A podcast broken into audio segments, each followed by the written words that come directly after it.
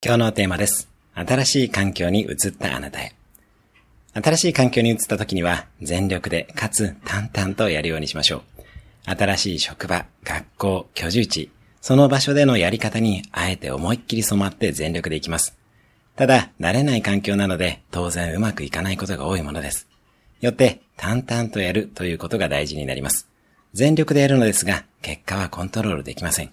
むしろ見えないストレスもあるので、2、3ヶ月もすると、そのストレスも表に出てきます。そういうストレスでさえ予期しておいて待ってましたと淡々と乗り越えます。